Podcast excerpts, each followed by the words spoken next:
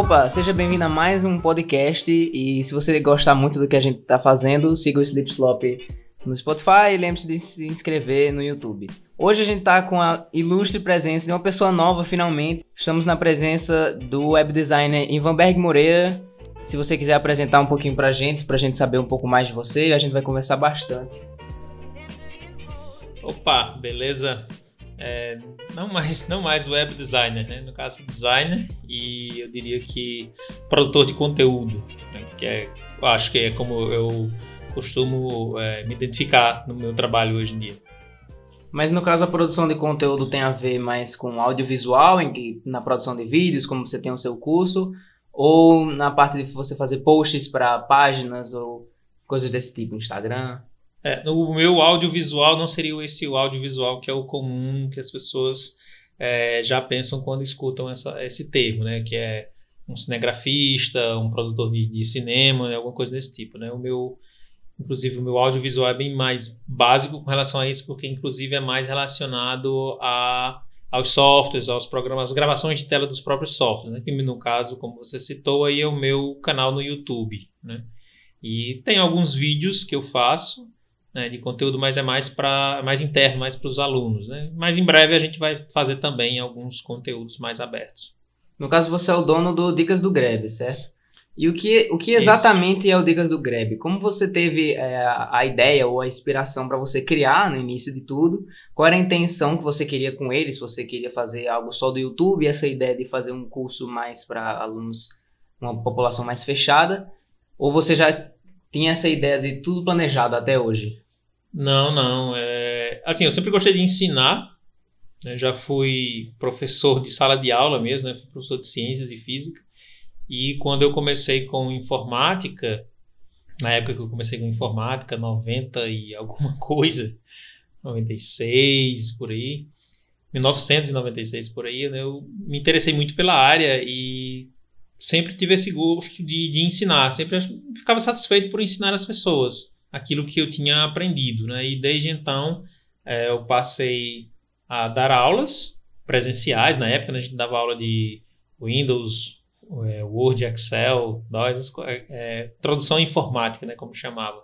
E depois eu me enveredei um pouco para o lado do design gráfico, né? já trabalhando em, em serigrafias, trabalhando em modelarias, trabalhando em agências, né? Eu tinha minha gráfica rápida própria, né? E, por fim trabalhei em agências, é, agência de centrais de, de, de, redes de negócios, né? Mais voltado já para o, para o marketing, né? Que é o marketing de varejo, que aí foi quando eu comecei a migrar para o marketing de varejo. E nesse meio tempo, sempre gostando de ensinar, então surgiu a plataforma YouTube e a, comecei a acompanhar alguns canais, né? E algumas pessoas que ensinavam sobre design, ensinavam sobre marketing e eu vi ali uma oportunidade de é, também ensinar, passar meus conhecimentos. Só um ponto que eu fiquei curioso, você falou sobre design de varejo? Não, marketing de marketing varejo. de varejo. Você pode explicar o que seria isso? É, é o marketing, né? É, ou seja, é mais uma das camadas do marketing voltada para os negócios de varejo, né? Aquelas lojas que vendem é, é em grosso, como chamamos, vende para as pessoas, vende quantidade de produtos bem maior, um, como supermercados, lojas de material de construção, não tem um, um, grupo de produtos muito específico, é né? bem mais amplo. É chamado varejo. Né? Mas as artes para essas, essas lojas, essas empresas, não seria apenas encarte? Ou não, não. Não, tem muita, toda a, a, comunicação visual né, de uma empresa, seja ela pequena ou não, ela vai muito além, né? Ela tem muitas outras nuances, não só a questão das peças gráficas em si. Né? No caso bem específico da, do, das redes de supermercado, material de construção, né? o chamado marketing de varejo, é, os encartes são uma peça muito, muito mais conhecida, né? a que circula maior, pela maior parte do tempo, e a que circula com maior alcance, né? Então, por isso se visualiza muito, mas tem muitas outras coisas, né? O próprio fardamento em si, a layoutização da loja, cada uma das lojas. Então tem muita coisa envolvida aí. E o marketing de varejo, já pegando essa parte aí não só do operacional, ela também vai envolver todas as estratégias né, de venda e posicionamento de marca. Né? Vamos entrar um pouquinho no assunto de marketing e de mercado, assim. Você falou que antes era professor e que dava aulas presenciais. Antes não, você ainda é professor, né? Mas você dava aulas presenciais e hoje você dá aulas é, via online. E nessa época da transição, como que isso pareceu para você? Porque eu sei que você faz, faz vários apontamentos é, sobre como as pessoas deveriam aceitar essa transição e essa mudança tecnológica de é, transportar os mercados é, presenciais e fazer uma loja digital, fazer um site, fazer com que tudo seja digital, porque é mais acessível para todo mundo. E na época para você foi difícil fazer essa transição ou você também já foi de maneira fácil?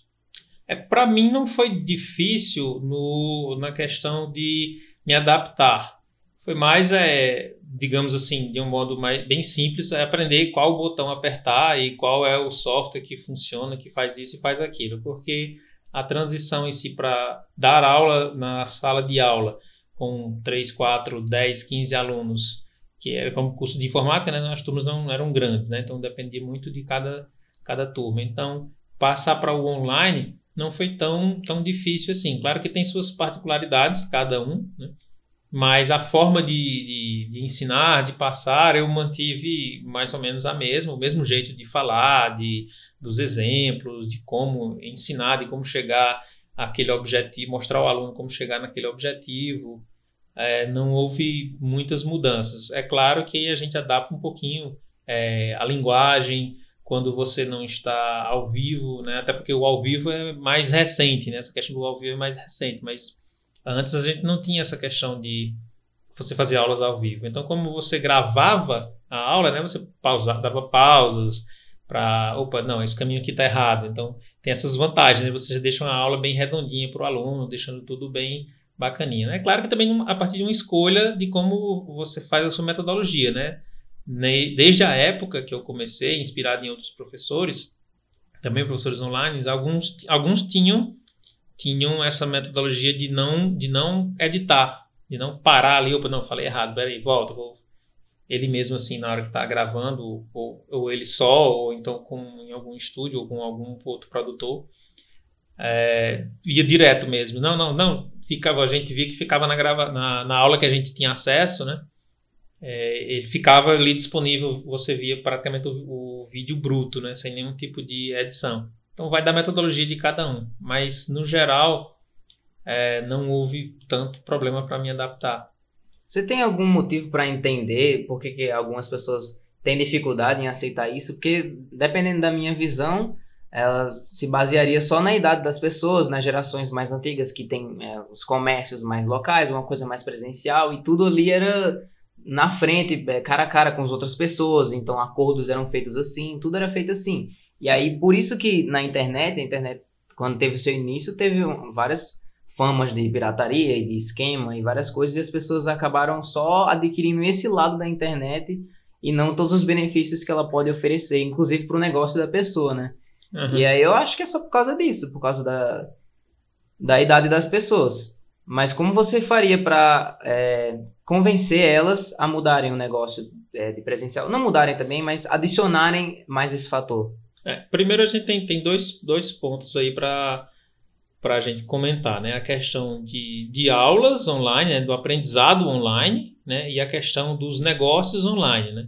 É, com relação ao aprendizado online, é, é mais fácil quando você está em busca os, esses cursos livres que a gente chama, né? Mais fácil, é mais prático, porque o aluno já, va, já vai direcionado aquilo, ele já tem um certo compromisso, começou na parte da educação mais institucional, vamos dizer assim, começou mais com os cursos de, de pós-graduação, era que tinha lá os fóruns online, né, o, EAD, o famoso EAD, né, e nessa, nessa área aí é mais prático, se tornou mais prático para essas pessoas que já, já tinham um nível de, de aprendizado, um nível educacional, então eles já tinham um compromisso, uma certa disciplina, já sabia mais ou menos como usar as ferramentas, porque por mais que hoje sejam bem mais simples de, de se utilizar, mas há uma, você precisa entender algumas questões, né?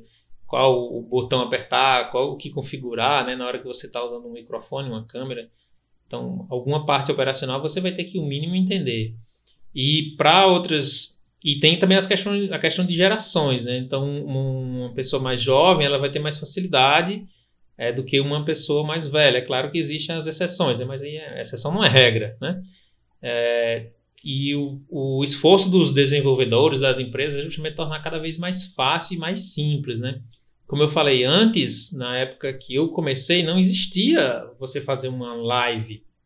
Não existia isso, não tinha como você fazer isso, não se fazia. E quando começou, era uma dificuldade imensa. Era possível fazer? Era, mas aí era servidores, um monte de, de, configurações tecnológicas que tinham que ser feitas. E hoje você abre ali o celular, faz um login num, Google Meet, num Zoom, no, no, hoje até no Messenger, né? Interage, e convida pessoas, interage, pronto, e começa. Aí você cria, né? Uhum. De forma bem mais fácil. É claro que aí as, as instituições elas vão procurar plataformas é, mais definidos, com estrutura, uma metodologia. Então, é por isso que a gente vê alguns, algumas escolas como de cursos, cursos de inglês, eles têm plata, plataformas diferentes. Várias empresas surgiram criando é, toda a infraestrutura para que escolas possam ter uma infraestrutura, é, uma plataforma específica. Não ser só ali como a gente vê acostumado no, no YouTube, no, no Zoom, certo? Então tem essa parte aí. Com relação aos negócios, né, o uso da, da uso da, da internet da tecnologia em si, ele veio, se a gente voltar alguns anos, ele meio que foi forçado para as empresas. Assim como está sendo agora aqui na pandemia, só que num nível muito mais. É, é, é, de não vou dizer, é um nível muito mais assim amplo, né? Porque é o seguinte, antigamente é, você tinha uma loja, pronto, o cara tinha uma loja ali de calçados, uma loja de ferramentas, material de construção, e aí, de repente, alguém chegou para ele e disse: Ó, oh, tem que botar um computador, tem que colocar um, um computador aí no balcão aí para é, controlar seu estoque, tudo certinho, não ser mais no papel. E chegou e agora você vai ter que aprender a usar aí a força. Então, foi mais ou menos assim. Então, os processos é, de, de, de, contábeis, né? Ah, passaram a ser digitais. Então, hoje, por exemplo, hoje o próprio imposto de renda né, é completamente digital. Se eu não me engano, não existe mais você levar, declarar numa folha, no papel, ou levar num disquete. Antigamente você levava um disquete, gerava um disquete ah, e levava. Era, e levava para a Receita, enviava. Hoje é tudo, tudo online, né? Então, os processos começaram a mudar na questão de contábil, né? Contábil, as empresas ter que gerar notas fiscais, é, é, impostos, tudo isso começou a, a se informatizar. Então, as empresas tiveram que ir se adaptando. E aí, ou seja, muitos não tiveram tempo. E alguns até mesmo que ah, a loja de fulano de tal, que entra várias questões, sempre as questões comportamentais e sociais entram em tudo, né? Ah, a loja de fulano é bem organizada, tem computador, não, não demora, já sabe que a peça está ali, ou que o remédio está faltando ou não, ele já consulta. E o meu concorrente, o cara tem que esperar o, o funcionário ir lá dentro, olhar é, nas prateleiras, né? Olhar nas prateleiras, conferir tudo. Então, é, foi meio que um movimento às pressas, mas aí teve tempo, né? Teve tempo para algumas pessoas irem se adaptando, irem estudando. E o mesmo aconteceu com o online, com a internet em si.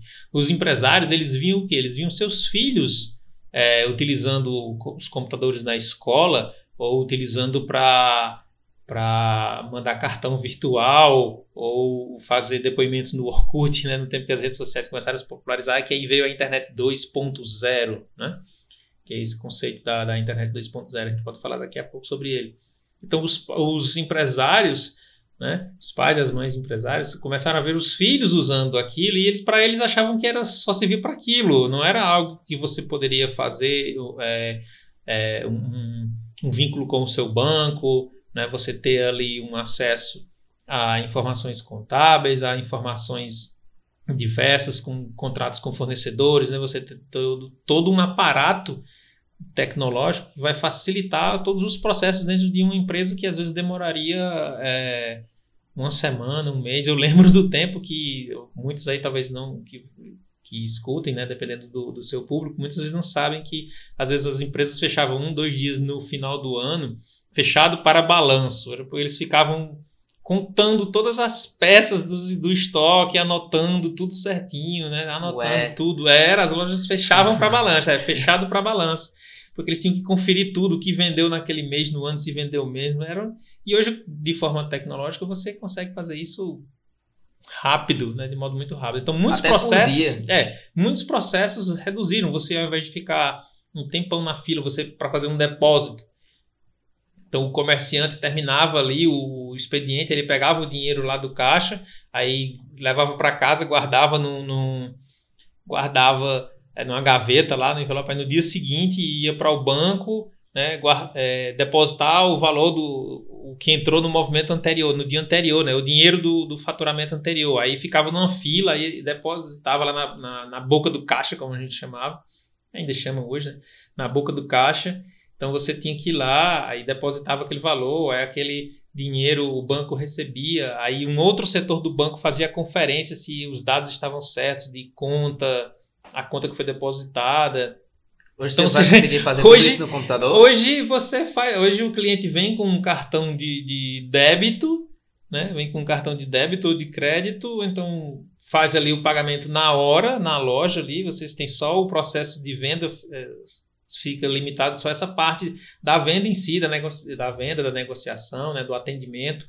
Essa parte fica de toda burocrática, ela fica mais simplificada, né? Pagou ali, e aí, se o, de acordo com o, contrato que o lojista fizer com a operadora lá do, do, do, do cartão, ele vai receber aquilo ali com 5 dias, com 10 dias ou com 30 dias. É, e às vezes até no dia seguinte, se eu não me engano, já tem, já tem é, é, esse formato. E, e, vários outros formatos de pagamento, né? transferências bancárias, então tudo, tudo de forma mais prática. Né? É, assim, o avanço é muito grande, e embora o avanço seja para facilitar o dia a dia, então a gente acaba muitas vezes por não é, ajustar ou ajustar de modo incompleto, é, deixar o processo quebrado pelo uma parte do processo é tecnológico, outra parte não é. Putz, mas eu acho que isso vai se completar em algum momento é, da é, evolução porque é forçado, da, inclusive internet, hoje, né? É, vai. Tecnologia. É, mas aí vai muito de culturas também, porque, por exemplo, eu tenho eu tenho amigos, eu tenho tenho pessoas é, parentes da, da da minha geração, mais, mais velhos que eu, que, por exemplo, relutam em ter um aplicativo de banco no celular instalado, né? Então, é, assim, para as próximas para as próximas gerações, algumas coisas vão se tornar realmente mais comum, né? Transferir dinheiro ali pelo WhatsApp rapidamente, é, porque o, o você passa para alguém, que né? utilizam a internet ou então aparelhos tecnológicos só aumenta. Então, em algum, algum momento, todo mundo vai estar digitalizado e as coisas vão ter que se adaptando. Da mesma forma que você falou sobre os pagamentos, os estoques das lojas que antes tinha que fazer no papel, tudo, e eles tiveram que se adaptar, isso vai acontecer até tudo a gente fazer em casa. Não precisar nem Vai, mais. vai, vai. Muita coisa vai, sim.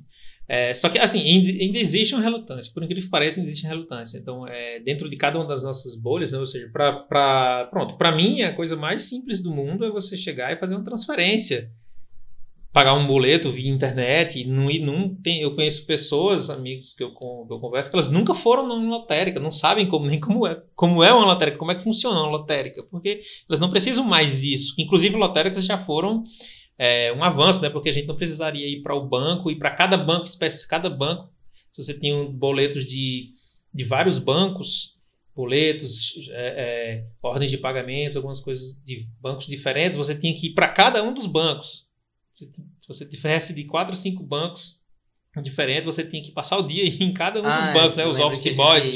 Aí, ou seja, um, depois para outro. é, é, e agora e com as lotéricas você poderia centralizar as ações, é, essas ações de pagamento, tal, tudo num lugar só, né? Os processos vão evoluindo, né? Boletos, que é algo que existe aqui no Brasil, no máximo, acho que talvez só aqui mesmo no Brasil. É, por exemplo, boletos antigamente você só pagava o boleto no banco específico e não paga, após venceu não pagava mais e aí foram, isso, tudo isso foi se adaptando, né? É, hoje até o vencimento você paga em qualquer banco, até tantos dias de vencimento, dependendo do, do contrato lá do boleto, né? Que a empresa e o banco é, realizam. Pô, então, eu sou tem... meio novo, mas tipo, eu queria perguntar isso porque qual a diferença entre pagar um boleto e fazer um pagamento normal, uma transação monetária? O que, que o boleto faz que um pagamento normal não faz? Eu sei que muitos de vocês devem saber já isso, mas eu não sei, eu gostaria de saber.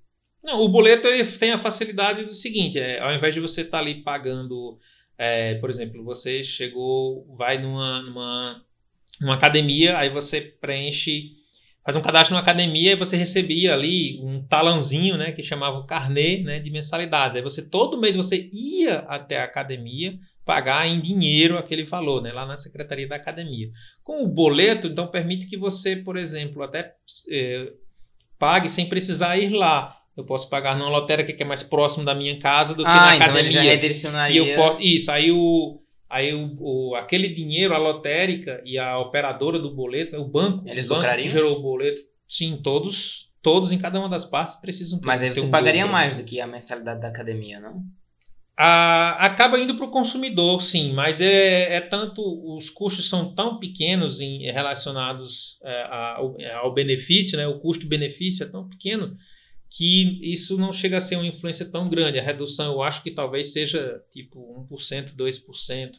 Que inclusive a taxa de boleto, é, em muitos casos, é, é, ela não é mais obrigatória, não é obrigatória. Não vou recordar aqui até que momento foi que, por exemplo, o banco cobra 2% para a academia, 2% do valor do boleto, ou então uma taxa específica para gerir aquele boleto para a academia, né? Para ele organizar aquela, toda a parte contábil daquele boleto, receber o dinheiro e mandar o dinheiro para a conta da academia, né? O banco Mas vai cobrar por tem, isso. Eles já têm esse acordo universal ou então eles ainda têm Não, que ir atrás da academia para saber se Não, tem que ir à academia, não, cada um não, ah. tem que ir, né? Cada um tem que fazer, a academia tem que ir lá contratar os serviços do banco ou o banco vai lá na academia ah. oferecer, né?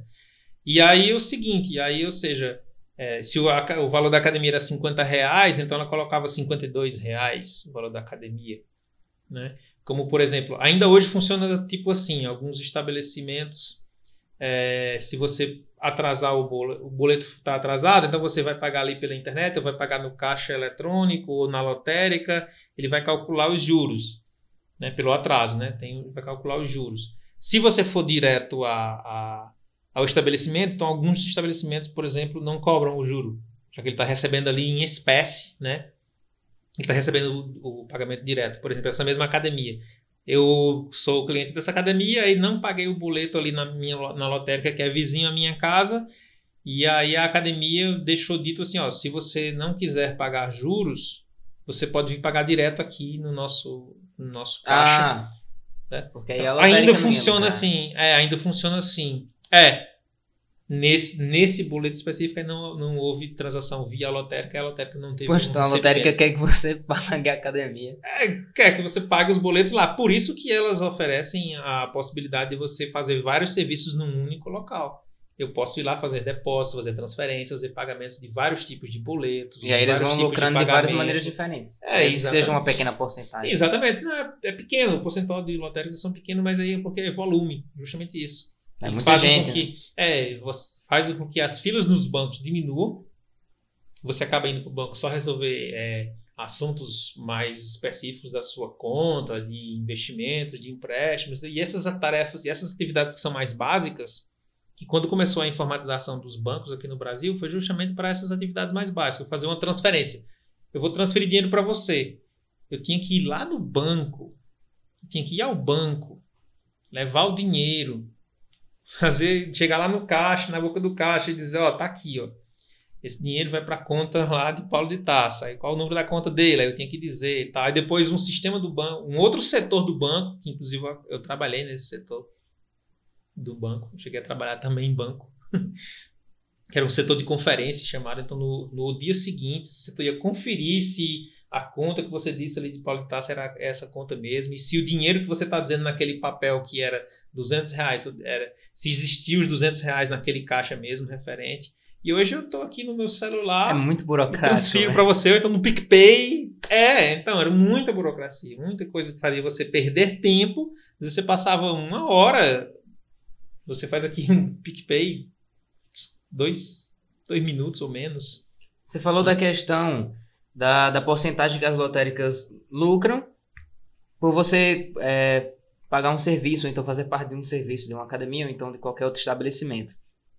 E na internet, vindo para o lado digital, existe ah, os cashbacks, que eu acho que não, é, não, é, não tem nada relacionado, eu acho, com isso, mas é algo que eu também tento compreender e não entendo, porque a loja que está oferecendo o produto a você, e você está pagando, perde dinheiro, ou o cashback dá o dinheiro para ela, a- a- o, o software de cashback dá para ela.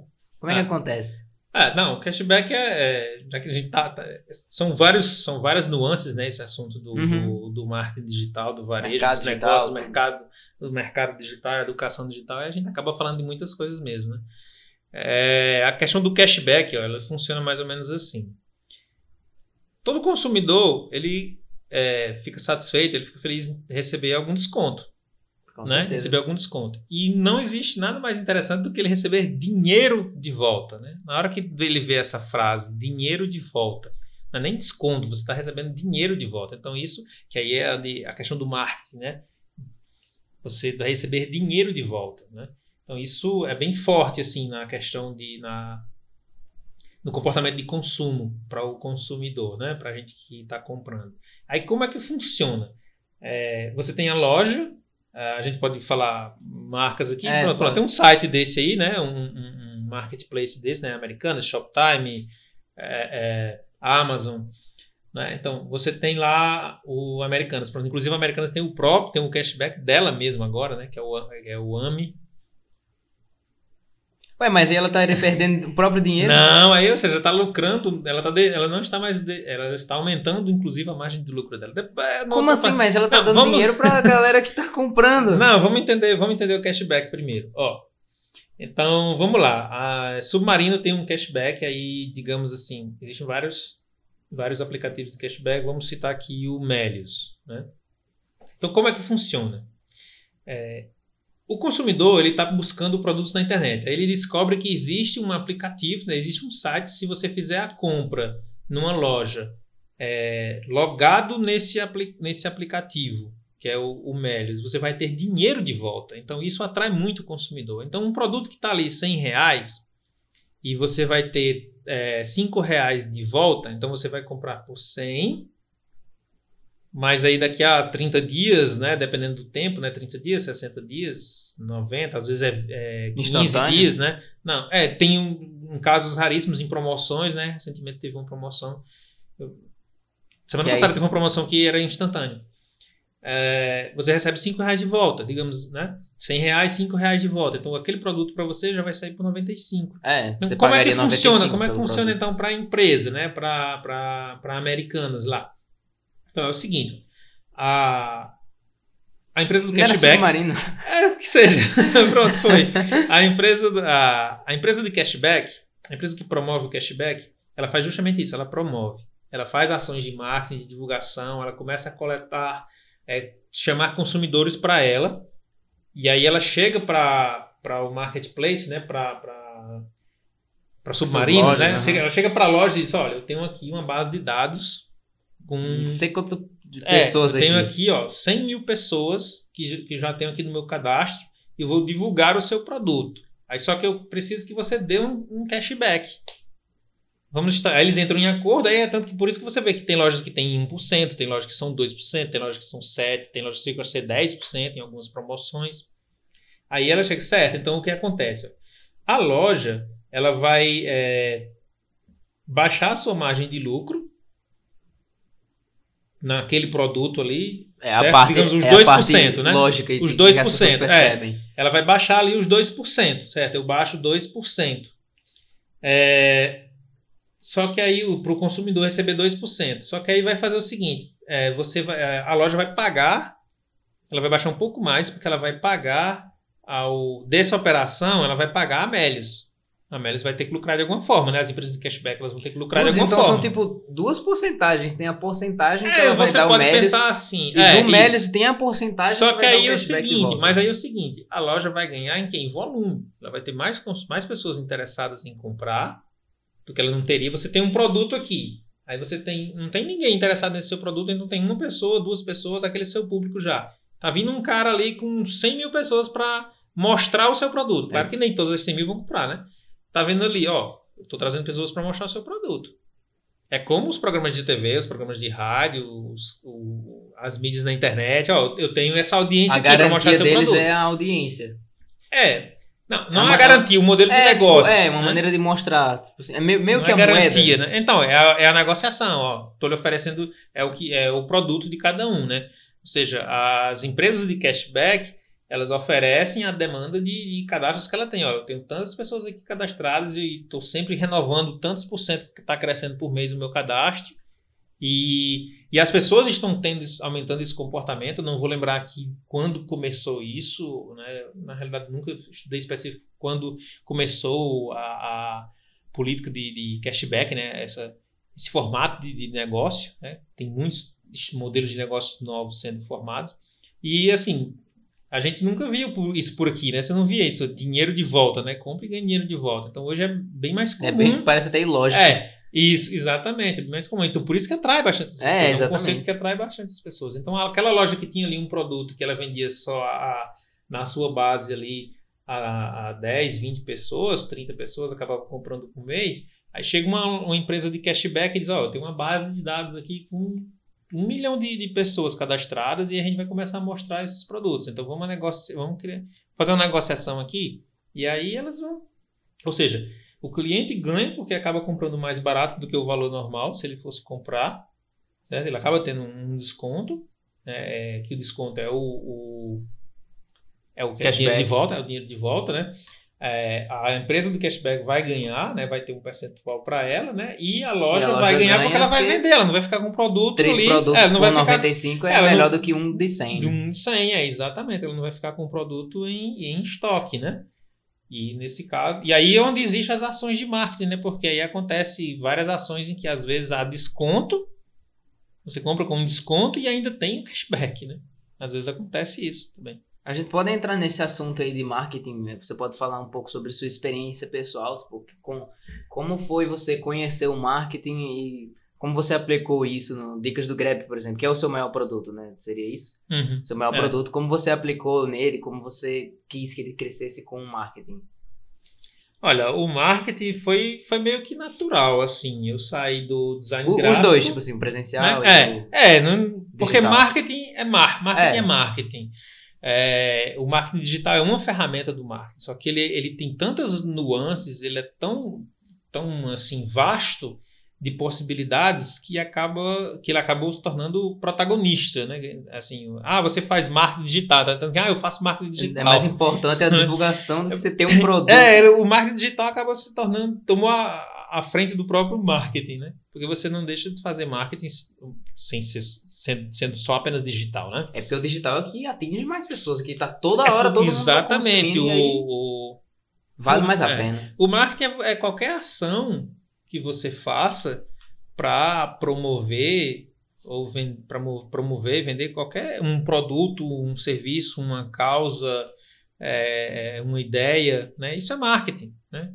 Isso é marketing. Na hora que você é, na hora, de uma forma bem simples, na hora que o, o, o aluno chega em casa. ser uma receita de é, botar mais isso, açúcar. Na hora, na hora que coisa. você está chegando, na hora que um, um filho está entrando de casa e começa a, a gritar aos quatro ventos, tirei 10, tirei 10, ele está ali, né, propagando o desempenho dele na nota ali, né, tá de forma enfática, né, se ele chegar e apresentar a nota, olha pai, eu tá aqui, eu tirei 10. É tipo um gatilho, É a mesma coisa, né, isso, isso Qualidade. É, é uhum. e aí o marketing, como, como todas as, as, ciências, né, passaram a ser estudadas, né, as ciências sociais, então o marketing também foi estudado, é, envolve muito o comportamento humano, né, a forma como a gente se comporta, Com as certeza. ações, então por isso que até você citou aí rapidamente, né, existem os, os gatilhos mentais, os ativos mentais, né, os vieses cognitivos, que até, é, por exemplo, hoje é muito usado também na, nas interfaces né, de aplicativos. Então, viés, viés cognitivo é muito usado muito estudado para quem trabalha com UX né, e UI UX, né, que é o User Experience. Né? Então, é muito usado. Por que, que, um, por que, que os botões de confirmar é colorido né? E o botão de cancelar é, é só branco, é só, só tem um branco, nome preto. Não, por quê? Para levar você para o para o botão de confirmar, né? E deixar claro que olha, é nesse botão que você confirma. Então, no caso é um benefício. Exatamente, é. é no caso é aí onde entra, por exemplo, a persuasão, né? É, a persuasão que é dentro dentro das várias da das várias questões relacionadas a, várias a pessoas ativos, nesse meio podem mentais, explicar né? a diferença entre manipulação e persuasão né? é, é, a gente pode chegar nessa parte aí daqui a pouco para falar um pouquinho voltar a falar um pouquinho né, sobre o, o, o, marketing né o marketing digital ele é essencial hoje totalmente para qualquer pessoa que quer vender qualquer coisa. Se eu quero vender um parafuso, se eu quero vender minhas pinturas, se eu quero vender é, meu artesanato, se eu quero vender as agendas que eu faço, as camisas que eu pinto, se eu quero vender o meu conhecimento, seja o que for. Você quer vender algo ou você quer apenas divulgar algo, mostrar para mais pessoas. É, até mesmo que você não queira vender um produto ou serviço, mas eu quero um conceito, eu quero espalhar esse conceito para as pessoas, monetizar essa ideia, é, ou até mesmo monetizar o conhecimento, ou mesmo sem monetizar mesmo. Você pode fazer marketing sem ter é, lucro, uma, uma, venda, sem existir uma venda. Você pode fazer o marketing sem existir uma venda, né? Porque é, você pode conseguir através do marketing não só vendas, né? Você pode conseguir é, adeptos, é, fãs, seguidores, né? E que pode ajudar também na criação de um e produto. Aí, e aí, sim, e aí justamente muitos produtos no, mar, no marketing digital e os, os chamados infoprodutos, né, surgiram depois de uma demanda, depois que se descobriu nessa, certas necessidades, inclusive é orientar em alguns treinamentos, em alguns cursos voltados é, para o marketing digital, é, orienta-se isso, né? Primeiro você cria ali a, o seu grupo, a sua comunidade, né? As pessoas que lhe acompanham e depois você pergunta a elas o que é que elas precisam. E aí elas vão dizer e dali você pode gerar um e aí você daquilo ali você gera um produto. E a sua experiência com marketing, marketing digital no Dicas do Grab, você foi atrás disso? Você percebeu que estava precisando? Ou então o, ide as ideias de marketing vieram até você? Você viu um anúncio do YouTube dizendo que você ia ganhar milhões por mês e aí você foi lá e foi aprender o que, que era marketing? Veja que não, não, não, não foi bem assim, porque até porque é, esse nível que está hoje, né? Quando eu comecei não era nesse nesse nível de alcance para as pessoas como está hoje e até por conta da, da pandemia que né, nós estamos aqui. Você que está ouvindo aí, não sei se você está ouvindo em 2035, estamos no ano de 2020, o, ano mais louco dessa década. Então, todos os conceitos né? e temas podem estar Desse um pouco século, alterados. eu acho. Né? É.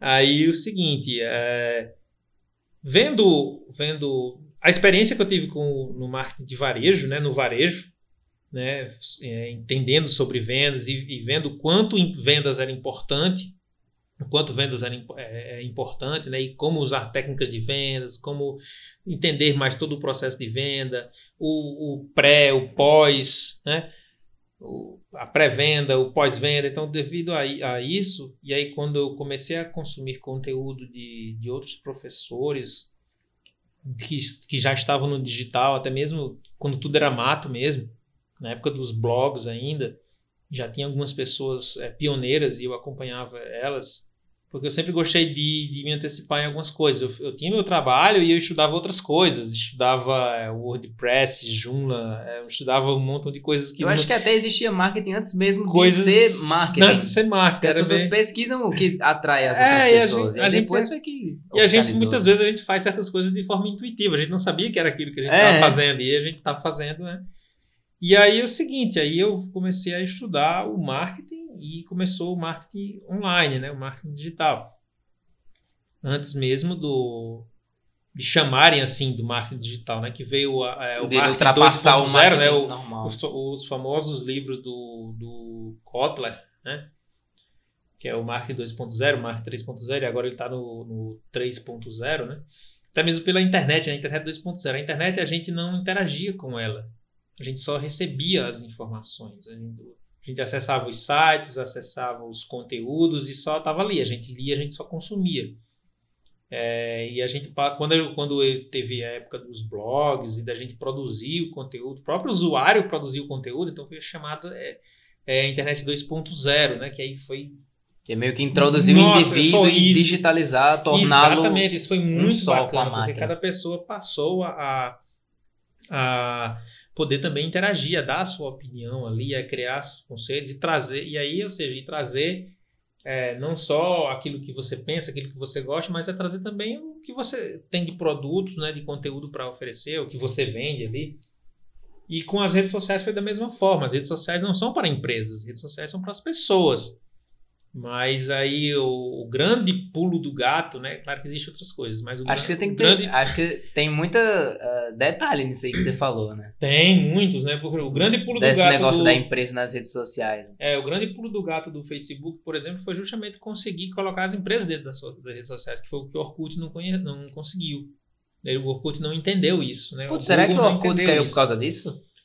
É, não, várias, várias outras questões aí é, acabou que um substituiu o outro, né? Acabou substituindo o outro. As pessoas é. se interessaram mais por participar do Facebook e sair foi, do Foi por do mais Orkut, por uma né? guerra mesmo. É, é o Orkut perdeu. Uhum. E aí, ou seja, o, o, Zuckerberg soube muito bem como monetizar isso, como, como fazer isso ser rentável, né? E, por exemplo, até mesmo quando a Google comprou o YouTube, é, até certo ponto só gerava prejuízo, não dava lucro, mas é como é um conceito de startups, né? eu não tenho muito, muito aprofundamento com relação a isso, mas é, existe esse conceito de startups, né, que você está criando, modelando o negócio, alguma coisa nesse sentido, e durante um período ele dá prejuízo, continua lá dando prejuízo, mas é um negócio que vai funcionando bem, vai funcionando bem, de repente, aí de repente ele pula né, desse, desse, desse prejuízo. É, e esse uma, exemplo é gigantesco curva, do né? YouTube com é. o Google. Uhum. E aí o seguinte, o marketing digital no formato que existe hoje, ele facilitou a qualquer pessoa que tem qualquer tipo de, de, de produto ou serviço a fazer o uso dele de forma simples e direta e na hora certa e para a pessoa certa.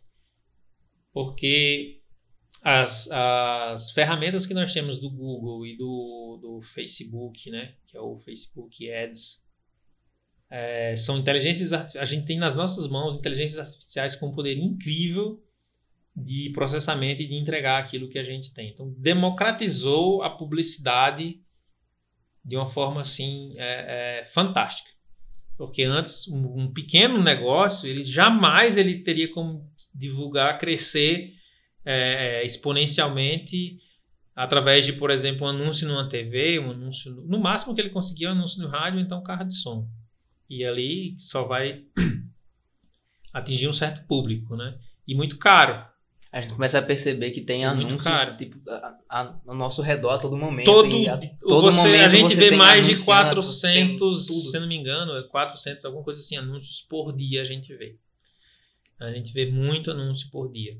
Muito, muito, muito. E Porque dando um exemplo lembra. simples, dando um exemplo simples, meio que para aquela empresa ou aquela pessoa que tem um produto chegar até você, tem que fazer justamente isso, não é você ir até ela. Porque se você tiver uma loja de camisetas, você não tem. Você não é a única loja de camisetas que existe. Então, se, a- se você for esperar para as pessoas precisarem de roupas, de camisetas, e aí vai ter uma imensidão de lojas de camisetas para encontrar a sua e você já afunilou o seu alcance em quase mais de 50%, com certeza. Então, os anúncios fazem com que você chegue ali em algum vídeo, se você patrocina algum canal e a pessoa assiste, isso chegou diretamente nela. E você tinha estampas que ela precisava. Uhum. E outras lojas ela demoraria mais tempo para achar, talvez nem achasse. É, a gente, se você, é, a gente tá falando de forma bem generalista, né, passando por vários, vários temas ao mesmo tempo, porque uma coisa vai puxando a outra, né, É, vai puxando a outra, vai né, ser assim, natural mesmo. Mas, por exemplo, é, pronto, você falou aí loja de camiseta, né? Então vamos, vamos pegar assim do físico para o digital e fa- falar algumas nuances aí. É, pronto, eu tenho uma loja de camiseta, de estamparia, de estampar camisetas. Aí, digamos que eu estampo qualquer tipo de coisa. Só tem, eu- só tem essa minha loja na cidade. Então eu não vou ter muito problema com relação a, a, a vendas, se só sou eu na cidade, então eu tenho meio que um monopólio, né? A não ser que as pessoas daquela cidade não tenham a cultura de comprar camisetas com estampas. Ou seja, o contrário, essas pessoas gostem tanto e você já atingindo pessoas de outra cidade, tipo parentes que moram em outra cidade, vai chegando em outras aham, cidades mas- e você tem que aumentar. Aham, é, mas aí partindo só a parte do início, né? Eu vou montar um negócio, aí coloco um negócio de estampa de camiseta. Muita gente abriu os negócios porque tinha vontade de fazer aquela coisa. Ah, vou abrir uma padaria porque eu sei que as pessoas precisam comprar pão de manhã. Ah, vou abrir um, super, um, um supermercado aqui, um mercadinho, porque eu sei que as pessoas precisam comprar é, os cereais, né? Os seus mantimentos. Ah, vou, vou montar uma loja de roupa porque eu sei que as pessoas precisam ter roupa para se vestir. Vou montar, vou abrir uma farmácia porque eu sei que as pessoas precisam tomar remédio. Então, os negócios surgem primeiro com as necessidades básicas. Aí depois vem as outras necessidades. E aí, primeiro, e aí é onde entra a questão de você pensar se o seu produto é um supérfluo ou não, e aí você vai ter mais esforço, né? Dependendo do nível de necessidade do seu produto para as pessoas, aí você vai ter mais esforço. Então vamos lá, camisetas. O cara montou uma loja, uma loja de camisetas estampadas, que ele mesmo estampa lá, ou em alto volume, então personalizado. Ele só tem ele na cidade.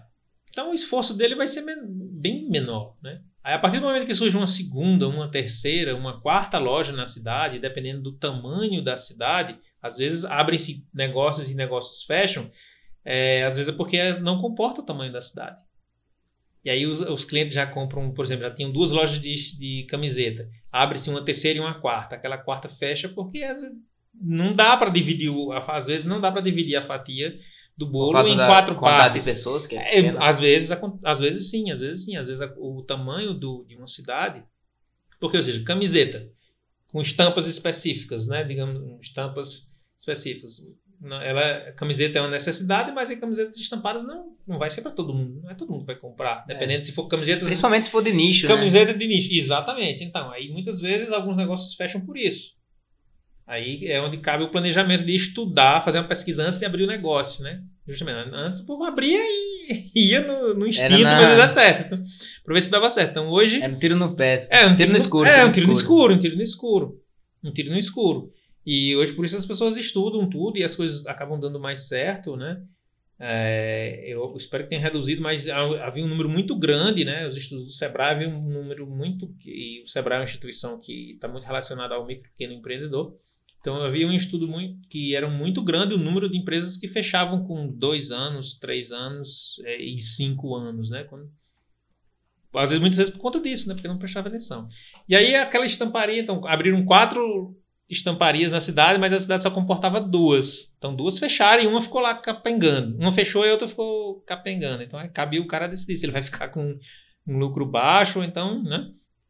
Aí vem o, a informática, a informatização, é tanto que entrou, influenciou também nas estampas, poder fazer estampas, pintu as pinturas de forma mais rápida, fazer sublimação, fazer é, cada é, vez mais tem uma né? especialização diferente. E aí atender os pedidos mais rápido, vieram, vieram os softwares gráficos e as estamparias, né, foram crescendo.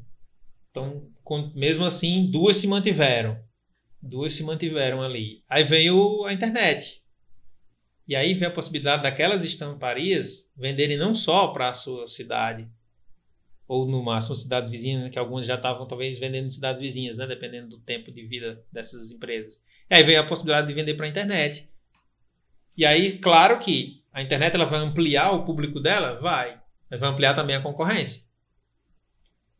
É, porque, porque a pessoa que está pesquisando outras, vai achar outras, outras né? recomendações. Outras, é, vai achar outras. Você vai pesquisar outras, vai encontrar outras. Então, o marketing. É, antes era muito mais difícil eu conhecer uma empresa nova, até mesmo antes das redes sociais, conhecer uma empresa nova de, de estampa. Porque no máximo a gente conhecia pelos fóruns.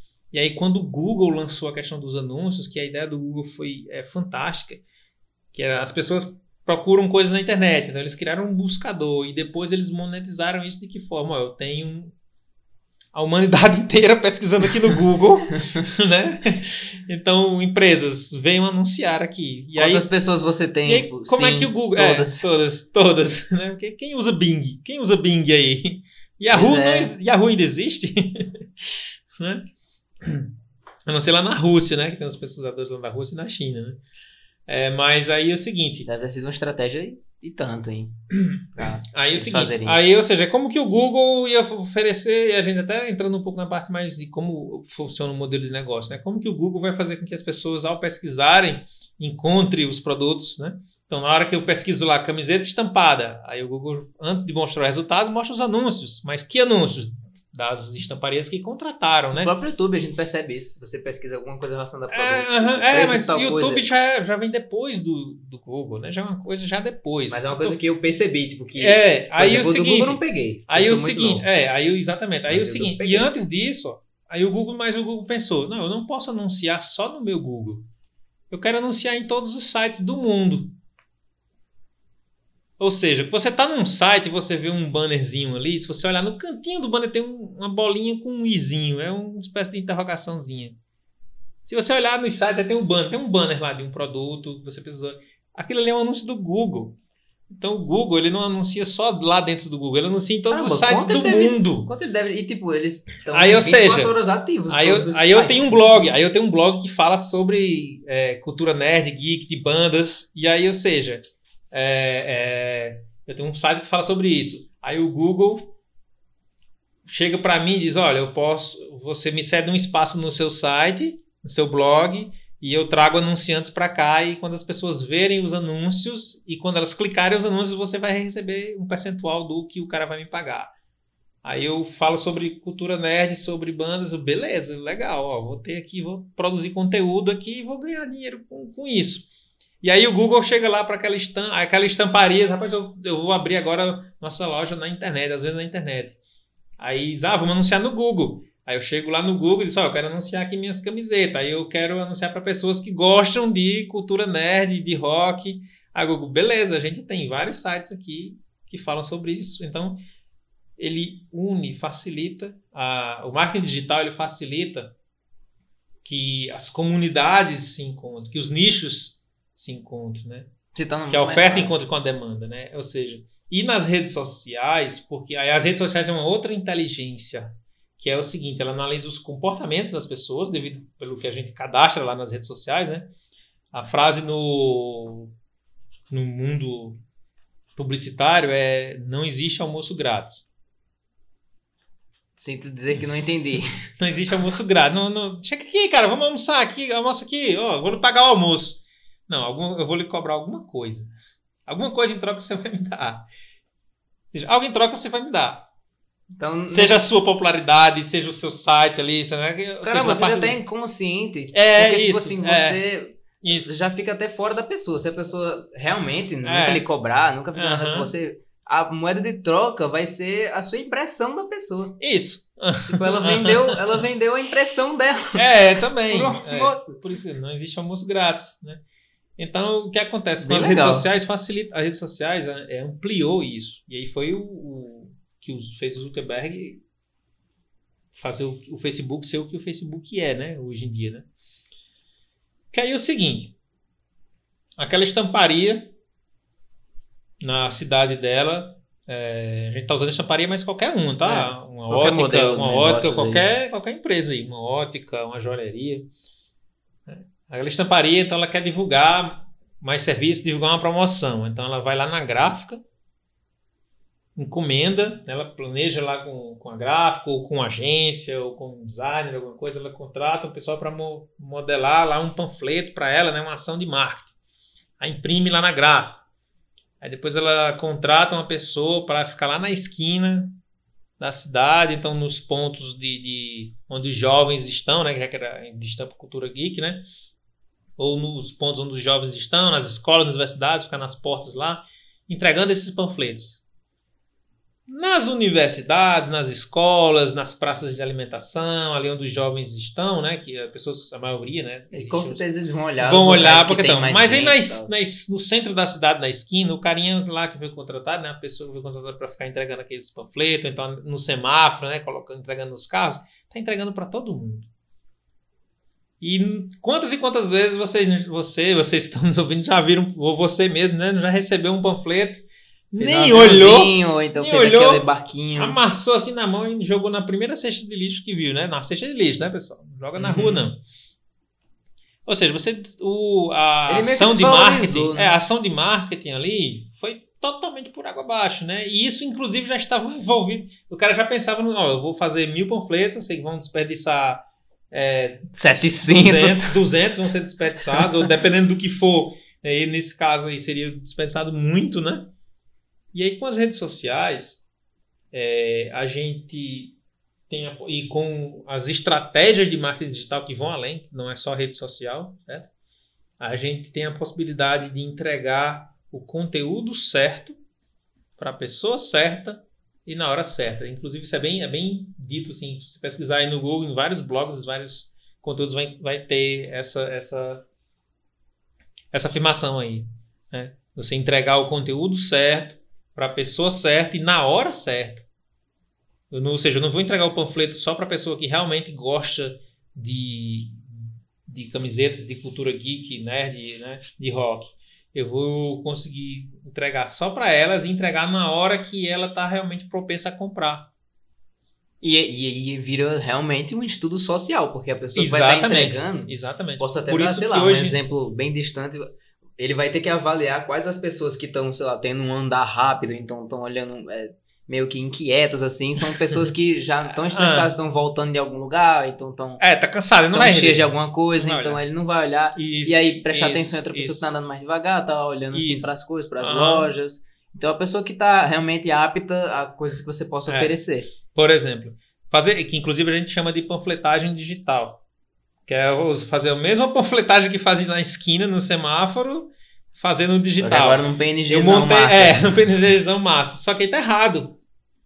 Tá desperdiçando dinheiro também no digital. As pessoas também desperdiçam dinheiro e tempo no digital, porque não fazem corretamente. É, por exemplo, eu sou lá a estamparia, né? É o mesmo exemplo, a estamparia lá na, na internet, no, já sendo bem no nosso momento atual, né? no, no Instagram, né, que é a rede que tem tido maior alcance, envolvimento e engajamento hoje é o Instagram, apesar de que a gente ainda usa muito o YouTube e é muito usado também, né, Facebook, ou é, é, usa muito Facebook, né, a gente ainda usa muito Facebook e, e em outras nuances, em outras estratégias são muito utilizadas o Google e o YouTube também, porque são é, a gente separa posso falar disso mais daqui a pouco, a gente separa porque são momentos diferentes para cada consumidor. Então, a estratégia que você usa para Facebook, para redes sociais, não pode ser a mesma que você usa para Google e YouTube. Aí vamos lá, a estamparia vai anunciar no Instagram. Aí ela vai, cria lá um anúncio, chegou a camiseta nova, vou pegar essa que eu tô aqui, Bazinga. Aí eu pego e faço um panfleto, aí, Bazinga. E começa a divulgar, ó, Bazinga, 50 reais. Estampa pessoal. nova. Estampa nova, Bazinga, 50 reais talvez venda para alguém, porque ela vai conseguir nichar ali na hora que ela, que ela contratar o, o Facebook para anunciar, ela vai dizer, ó, eu quero anunciar para as pessoas é, no Brasil com a idade de, de 18 a, a 35 anos e que gostem de, de música, de rock, que gostem de cultura nerd, vai, ela vai especificar ali, né? Certo, talvez ela venda. É provável que ela vá vender, né? Porque é um nicho é um, um bem específico, né? Mas ela vai estar tá perdendo muito dinheiro. Tanto perdendo de ganhar dinheiro, como perdendo no investimento de anúncio que ela está fazendo, porque ela não, não ah, trouxe entendi, as pessoas. Entendi. Se ela fizer uma estratégia em que ela começa a publicar conteúdo relacionado ao, a, ao, ao universo nerd. Ela começa a fazer, é, colocar episódios, fazer piadinhas, tal, começa, é, é, começa a criar uma comunidade ali ao redor dela. Ah, vamos seguir. Ei, cara, aí as pessoas começam a dizer, você já viu. Ei, você viu esse post aqui dessa estamparia sobre o Goku aqui é, e tal? Tipo, você conhece um amigo que assiste lá. Flash com você, você conhece é, ela, isso. você já vai falar para esse outro amigo. Come... As pessoas começam a seguir, a acompanhar, certo? É, ou seja, ela começa a criar conteúdo sem vender nada não está vendendo nada, mas está criando conteúdo, está criando relacionamento. Porque ninguém vai para as redes sociais para comprar. A gente pode ir para comprar para o Google. A gente vai para Google, eu já vou para o Google pesquisar lá a geladeira. É. Tô atrás de comprar geladeira, eu vou pro Google ou vou pro Você Facebook? Você tá no meio de uma rede social. Né? É. Eu posso até ir, né? Hoje que existe até é, incentivado, né? tem a própria ferramenta de recomendações. Eu posso até ir perguntar, pessoal, que geladeira vocês indicam, né? Qual a furadeira melhor para isso, né? Eu posso até perguntar, é. Mas geralmente a gente vai para o Google ou para o YouTube, pesquisa quando você já está com a intenção de comprar. Então por isso que gente, as estratégias são diferentes. No Google e no que eu, é o que eu ia dizer, né? No Google e YouTube as pessoas, na maior parte dos casos, né? Que a gente não pode nunca totalizar, né? No, no marketing digital, porque no marketing digital tudo. Você perguntar alguma coisa para um profissional de marketing digital, ele vai, ele vai responder duas coisas. Ou ele vai responder depende, ou ele vai responder teste você porque realmente depende, porque realmente depende, sua própria, porque realmente depende e muitas vezes você tem que fazer um teste para ver qual é o melhor, porque às vezes uma estratégia que funciona para um determinado negócio, até do mesmo nicho, pode não funcionar para outro. Então, o bom profissional mesmo, ele não vai chegar a dizer. Desconfie de quem diz, não, é assim, é assim, não. E ele não pode Ele vai dizer, se meter em algo que ele não sabe. Tipo assim, a ele vai loja. dizer, depende. Melhor loja que vende produtos de Game of Thrones. O cara não assistiu um episódio na vida, o dono, as funcionários, tudo. É, né? Eles só pegam, tipo, Game of Thrones, pega as imagens lá que aparecem e, e usam. É, é, mas existe, é possível ter um negócio desse, mas aí ele vai só vender o conteúdo ali, ele não vai criar um, Algo próprio. ah, tipo criar um assim, relacionamento. O consumidor, o consumidor não vai, o, consu- é, o consumidor não vai é, ter uma proximidade com aquela marca. A gente gosta, como consumidor, nosso comportamento, a gente gosta de proximidade com a marca. E, e seja por qual motivo for, seja por status, seja por Verdade. relacionamento. Como, por exemplo, as pessoas gostam de colar o adesivo da maçãzinha no carro depois que chega o iPhone. Por quê? Para mostrar ali, eu tenho, eu, eu sou um usuário Apple, eu tenho um iPhone.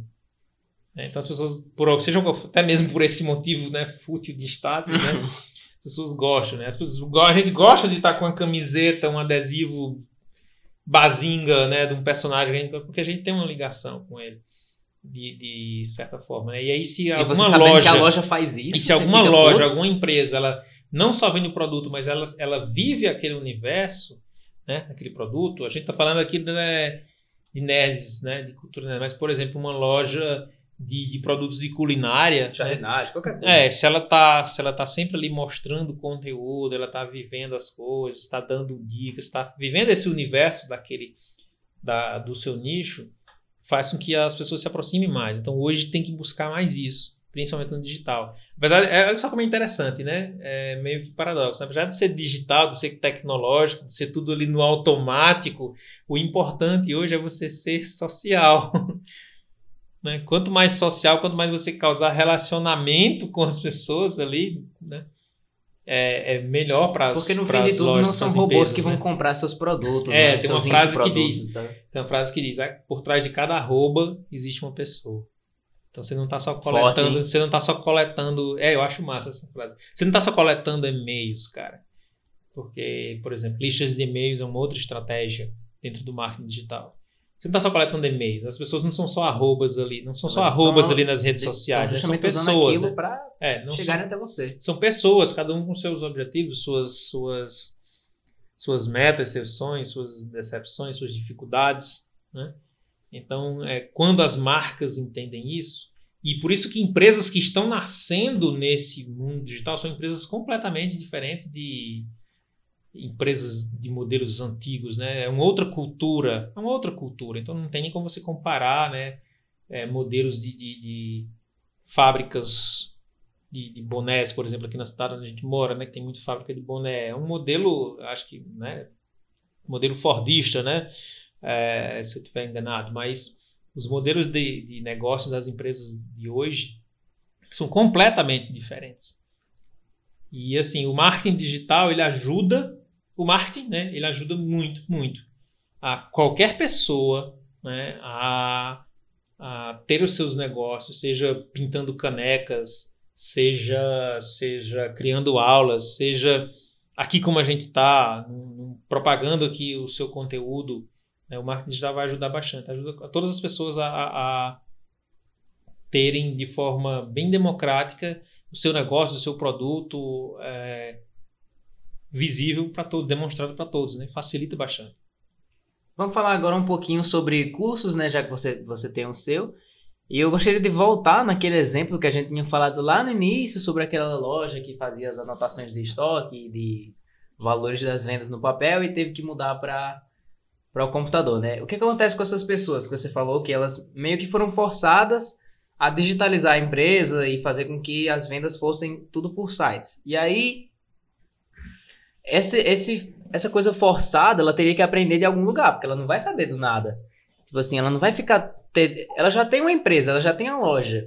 Ela já tem que estar tá cuidando da loja para ter mais tempo de ficar mexendo e tentando aprender. Nossa, é assim que eu faço isso, é assim. Obviamente, ela vai atrás de, de outras pessoas que ensinem ela. E aí é aquela coisa que. Não, não sou totalmente contra, até porque não faço parte, não sei, seria bem errado ser contra. Mas é uma dúvida, tipo assim, os cursos eles não deveriam, principalmente a maioria, né? Porque eles estão monetizando conhecimento. Então, técnicas, enfim.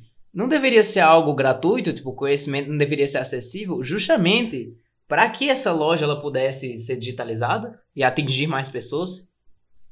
É, você vou responder de forma bem específica a questão aí da loja, como você falou, e, e já na primeira parte, de forma genérica, é, a gente não acostumou, não está acostumado ainda, a gente ainda não está acostumado a justamente isso, a, a empacotar e monetizar conhecimento.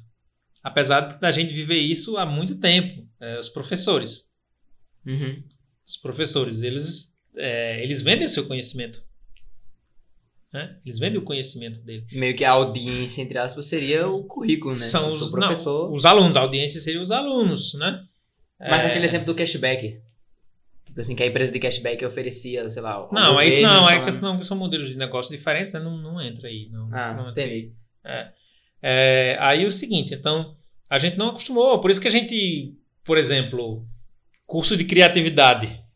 Você acha, né, que tem curso de criatividade. Parece que é um negócio que algumas pessoas falam, é, ah, pessoa, é, coach, coitado dos coaches que são realmente profissionais, né? Banalizou assim de uma forma incrível. É, Porque, por exemplo, em outro episódio que aí a gente poderia É, esse é um exemplo rápido. bastante sobre isso. Esse é um exemplo rápido, é, a gente não não está acostumado e as novas profissões e estima-se que, que mais de 40%, se eu não me engano, das profissões de hoje não vão existir daqui a, a, a 15, 20 anos. Bem perto. É. Porque, por exemplo, uma pessoa é, personal organizer, né, como chama, né? Algumas pessoas elas têm uma capacidade incrível de chegar e ir num ambiente que não é o ambiente dela, né? Chega num, num escritório, numa casa, numa cozinha de alguém. nunca viu você, antes. E... nunca viu antes, chega ali, faz um estudo, analisa bem, seja Feng Shui ou e seja faz como, pesquisa com a própria pessoa, né? Faz pesquisa renda, sobre como que a pessoa como é que você usa aqui esse espaço? Você quando, quando você pagar. cozinha aqui, não, nem nessa parte ainda. Você cozinha vindo daqui para aqui, aí ela cria ela, não, vamos mudar, esse fogão vai ter que vir para cá, essa geladeira vai ficar ali. E de repente ficou melhor mesmo. E a gente não estava acostumado com coisas desse tipo. Ué, mas. Mano, se brincar, tipo, né? Porque era tipo a sua vizinha, era tipo é. sua vizinha, chegava e dizia isso aqui para você, né? E aí. Nossa, podia melhorar isso aí. Transformei isso em hum. negócio. E a gente não estava acostumado. Então, o conhecimento, a gente não chegou não estava acostumado a ver o conhecimento em várias nuances ser empacotado e oferecido como um serviço, um produto. Então, ó, se você né? tem você tem mania de ficar organizando as coisas, ó, já sabe, hein? já pode, organizer, já pode, já pode monetizar isso aí, faz é, mais estudos, exatamente. pesquisa aí. Você pode ajudar bastante gente. Aí, assim, aquela loja, né, que foi chegou do nada para ser informatizada, né, a parte contábil dela, né? Então, ou seja, então as empresas de que desenvolviam os softwares para cadastrar os produtos, para fazer os estoques, controlar os estoques, as operações bancárias. Então, geralmente, na hora que elas vendiam o software, é, elas vendiam também junto um treinamento. Elas vendiam junto também um treinamento. Então, para você usar ele. É, vendiam junto também um treinamento, porque as pessoas precisavam, precisavam ser treinadas. É tanto que é, meu pai, meu pai, eu lembro na época que eu aprendi informática, então eu aprendia o Windows, é, Word, Office, essas coisas. Aí ele perguntava se eu sabia tirar nota fiscal. Já sabe tirar nota fiscal? E o cara lá tirar nota fiscal. Porque, não, mas é no software lá do cara eu tenho que saber como é. Eu vou saber apertar o botão, mas, né? Ou seja, quem aí nunca. Algumas pessoas ainda não sabem, né? E, por exemplo, preencher o imposto de renda, né? A gente tem o básico, hoje é muito fácil, a parte básica, mas se você tiver um volume de operações bem maior, então é preciso você contratar uma pessoa mais especializada, porque existem outras questões, não só o operacional, né? Então, por isso que eram pessoas da área, é, contadores, é, pessoal de administração, legislação tributária, era quem dava esses treinamentos sobre esses softwares, porque não é uma questão só do software, né? sendo bem específico aí, né? no caso das lo pronto, lojas né? que passaram a usar. E da mesma forma da internet. E aí você vai começar a ter uma estamparia, né? Vai começar a ter uma loja virtual, né?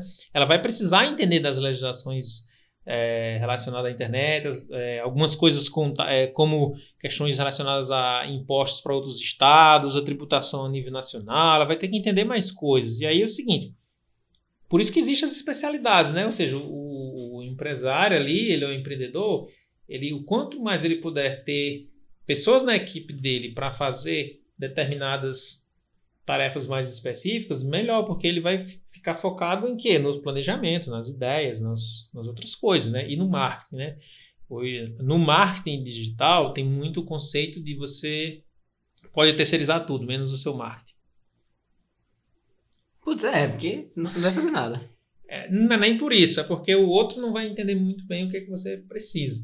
Mas aí, na parte Mas que é entra... outra parte, né? Voltando É, lá pro, na parte que estudos, entra do pagamento, tipo assim, de você pagar um curso para você poder usar alguma coisa. Tipo, nossa, é, tô achando bem difícil usar, um exemplo aí, o CorelDRAW. Então vou atrás de, de um curso. Por que, que eu deveria pagar esse curso? Porque é o seguinte, você... Por que você deve, vai pagar um curso se você tem ali gratuito no YouTube, né? Uhum. Porque você tem várias outras vantagens no curso. No curso você tem um suporte direcionado ali, você tem um conhecimento é, organizado, direcionado, sequencial. Muitas vezes no YouTube você está aprendendo aleatoriamente e sendo bem específico É. com relação a, a softwares gráficos. Você está aprendendo tutoriais. Você está só E replicando pessoa ter ali. feito um curso, ela fez E a bastante maioria, estudos. é, e a, ma- é, e a maioria, até mesmo quem está fazendo os tutoriais ali, né? Por exemplo, eu produzo, eu vendo curso e produzo tutoriais também, né? Que- Pode ser até uma maneira de chamar, né? Não, é, é uma maneira de É. chamar as pessoas, né?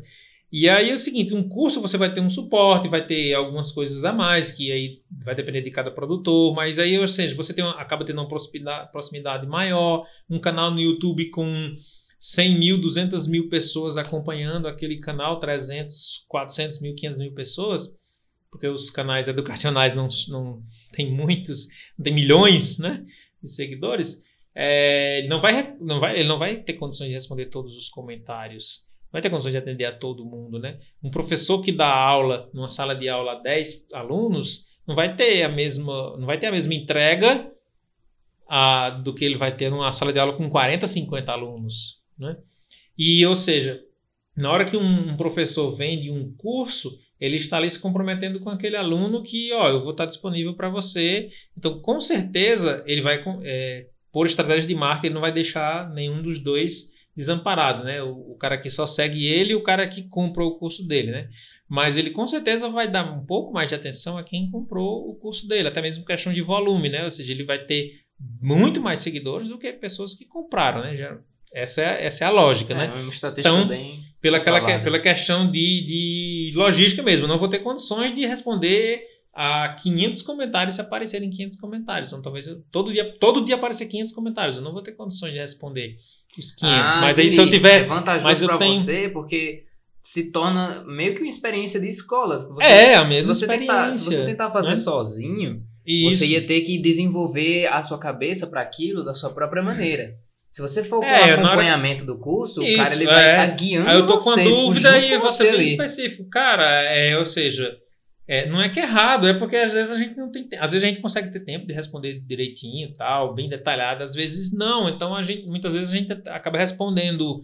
é, reveja o vídeo, reveja os passos do vídeo, é, faça novamente, coisas desse tipo aqui. E, e sendo aluno, porque você assumiu um compromisso, é, é um nível de compromisso maior, como eu disse, você não está deixando de ter compromisso com os dois. Mas o nível de compromisso com o aluno é maior, né? Você se comprometeu a mais com o aluno, quem comprou o seu curso. Então, quem compra um curso online, então ele está justamente buscando isso. Porque é, proximidade com quem produziu, um suporte maior, às vezes é um, é um, um bônus a mais, e o vídeo ali no, no, no YouTube, no tutorial, é só aquele vídeo naquele momento. Às vezes você tem que ver uma playlist inteira de um determinado, de um determinado canal, beleza, você aprendeu muita coisa.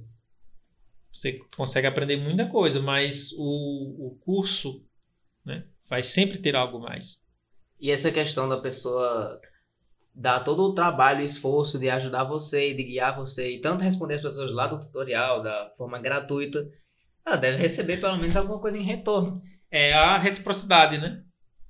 Então, a pô, questão você do querer- gatilho de É, a reciprocidade. galera ficar querendo, ah, queria, queria tanto aprender isso com essa pessoa e tal, mas é pago o curso dela. Pô, ué, a pessoa tá oferecendo todas as oportunidades pra você. É, não, acontece, vai ter pessoas que vão lhe seguir a vida inteira, É, enquanto você estiver produzindo razão e nunca... vão ser só por ignorância. Tipo assim, É, queria e- dar uma ajuda pro cara e É, até ajudar tem- ela mesma, porque a questão do curso é muito mais você que tá aproveitando aquilo. Você tá comprando aquele produto pra você usufruir, seja conhecimento ou seja algo que você vai consumir instantaneamente, enfim.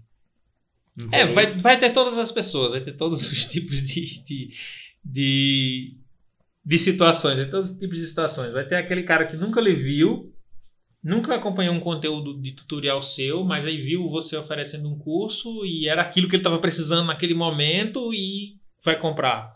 Vai ter o cara que lhe acompanha e por, gra, por gratidão mesmo, assim, é a reciprocidade. É o gatilho da reciprocidade. E por ser grato por tanto conteúdo bacana que você entregou a ele, respondido lá na, na por direct, lá, você sempre teve, deu uma atenção à pessoa. E na hora que você lança um curso, ela compra de você. E vai ter o cara que vai lhe acompanhar seus conteúdos gratuitos e nunca vai lhe comprar. É, mas essa pessoa. É, mas aí essa, aí o cara diz, ah, mas aí é bom não ter essa pessoa, né? Não, é bom ter, porque essa pessoa ela vai lhe indicar para outra pessoa. Putz, é. E aí essa pessoa pode talvez ter o não cara que não compra indica que compra. Não ter a facilidade que essa pessoa teve de se manter só nos tutoriais e ela ter, putz, ah, vou, vou utilizar o curso é. aqui. É, não, independente de facilidade mesmo, não. Eu, eu mesmo tenho como exemplo pessoas que já me seguem há muito tempo e dúvidas cruciais pro trabalho do cara lá. Ele chega, ó, oh, tô enganchado nesse aqui, bicho, o cara me ajuda. Aí eu vou lá, respondo o cara. Ah, beleza, obrigado. Aí na outra semana eu coloco uma dica lá, ele, pô, que dica massa, tal. Aí na outra semana eu faço um anúncio, ó, tô abriu as matrículas. O cara tá lá mudo, ele nunca vê, não compra. Porque esse é, esse, esse é o perfil do cara dele, ele não quer comprar. Ele não quer comprar o curso. Ele admira, ele segue você, o seu conteúdo, mas ele não quer comprar. Essa é realmente uma questão mais individual, né? Tipo, Tem. Aí, ou seja, aí assim, aí dentro das estratégias, aí você pode, por exemplo, começar a ter um relacionamento maior com essa pessoa e tentar descobrir por que, que a pessoa não está comprando.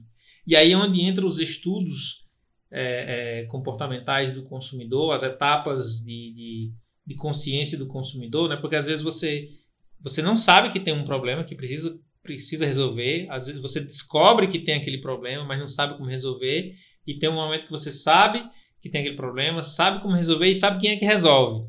Né? Então tem os estados de consciência de, de, de, consumo. Então, cabe dentro das estratégias, ou seja, que esforço eu vou dar, né? Ou seja, é, eu, as pessoas, é o chamado funil, né? O chamado funil. Tem os vários modelos de funis aí diferentes nas estratégias de marketing. Então, eu vou coletar, eu vou coletar pessoas que passam por um problema, com dificuldade, por um exemplo específico meu, né? As pessoas que têm, precisam aprender softwares gráficos, né? Design gráfico, precisam aprender CorelDRAW. Então, eu começo a achar essas pessoas, a procurar essas pessoas e começo a colocar, oferecer conteúdo para essas pessoas. E aí depois eu começo a oferecer, oferecer um conteúdo mais diferenciado para elas. Elas começam a ver que consegue, ah, eu consigo produzir muito mais, eu consigo fazer coisas que eu nem imaginava fazer. E aí eu vou surpreendendo essas pessoas. E aí, de repente, eu é, faço com que elas percebam a necessidade, que aí é onde entra a persuasão. Ou seja, eu não estou decidindo pela pessoa, eu estou dando caminhos para que ela tome uma decisão. A decisão é dela. Não estou manipulando a uhum. pessoa para decidir. E é importante prestar é. muito bem atenção nisso. Pra... É, Exatamente, né? Essa o, pessoa tá o, me forçando a comprar, olha aqui, ó, me deu um né, botão naquele, aqui para poder comprar. É, o Carnegie, né, naquele clássico, né, como fazer amigos e influenciar as pessoas, né, é, trata bem disso, né, é, é, um livro que inclusive é muito lido pelo, pelo pela galera que trabalha com, com cartas de vendas, né, ou seja, com oferta. A oferta é você fazer, dizer, é você fazer a venda, né, daquele produto que você, produto ou serviço que você tem. E aí é o seguinte, eu vou chegar um momento que aí eu vou chegar para a pessoa e vou mostrar vários, vou, vários argumentos para ela dizer, é, realmente eu preciso desse curso. E aí, beleza. Claro que, infelizmente, né, existe a galera que é, usa de forma com má fé, né? E aí muitas pessoas acabam sendo enganadas, muitas pessoas no desespero de uma de uma mudança radical de, de uma hora para outra de vida, né? um enriquecimento, um, se torna enganação. um enriquecimento, né? Que aí entra outra parte do, do marketing digital, que é o lado, o lado negro do marketing digital, né? Que é por culpa das pessoas, cara, infelizmente. Um enriquecimento rápido, é, ilícito, sem muito esforço. Não que seja errado você, por exemplo, com as tecnologias. Eu posso deixar tudo, muita coisa eu posso deixar tudo automatizado e ficar assistindo meu filme, minha série, eu ficar em casa fazendo nada, viajando e os sistemas vendendo para mim, né? O anúncio ficar rodando lá no, no Facebook, no Google e vendendo, a, a Hotmart me pagando, as outras empresas que existem dentro do mercado, usei exemplos aqui, mas tem outros. deixar isso tudo automatizado. É bacana, show, beleza, mas aí isso não vai durar muito tempo. Como eu disse, hoje em dia, por mais que se tornou automatizado, hoje em dia se tornou muito mais social. Mais, ou seja, você tem que tem, ter um esforço muito maior para conquistar as pessoas, para que elas comprem os produtos de vocês, de você. Eu ia falar sobre patrocínio, mas acho que essa ideia se construiu mediante ao, ao podcast inteiro, né? Sobre as ideias de você chamar pessoas para sua loja, para o seu modelo de negócios e de você ah, investir nisso para poder ter mais alcance. Mas enfim, foi isso. Uh, muito obrigado por, pela sua presença, Ivanberg. Vocês podem perceber que no início eu estava meio nervoso, mas é por causa da presença importante dessa pessoa maravilhosa. E se você gostou também disso, lembre-se de apoiar. Se você está no Spotify, seguir. Se está no YouTube, se inscrever. E eu agradeço novamente pela sua presença. Estou realmente apertando a mão dele. Você tem alguma coisa a dizer? É, obrigado, filhão, pelo convite. é, Paulo Tassi é meu filho, é um, é um prazer vê-lo nesse projeto bacana. E valeu aí, pessoal. Deixem seus comentários, é, acompanhem, se inscrevam no canal, certo? Não esqueçam de ativar o sininho e de clicar aí no gostei. Se você está ouvindo pelo Spotify, né, deixa aí seu like e compartilhem com várias pessoas aí esse conteúdo bacana que está sendo é, discutido, conversado, exposto aqui em todos os episódios do Slip Slop Podcast. Então é isso aí, até um próximo episódio. Valeu!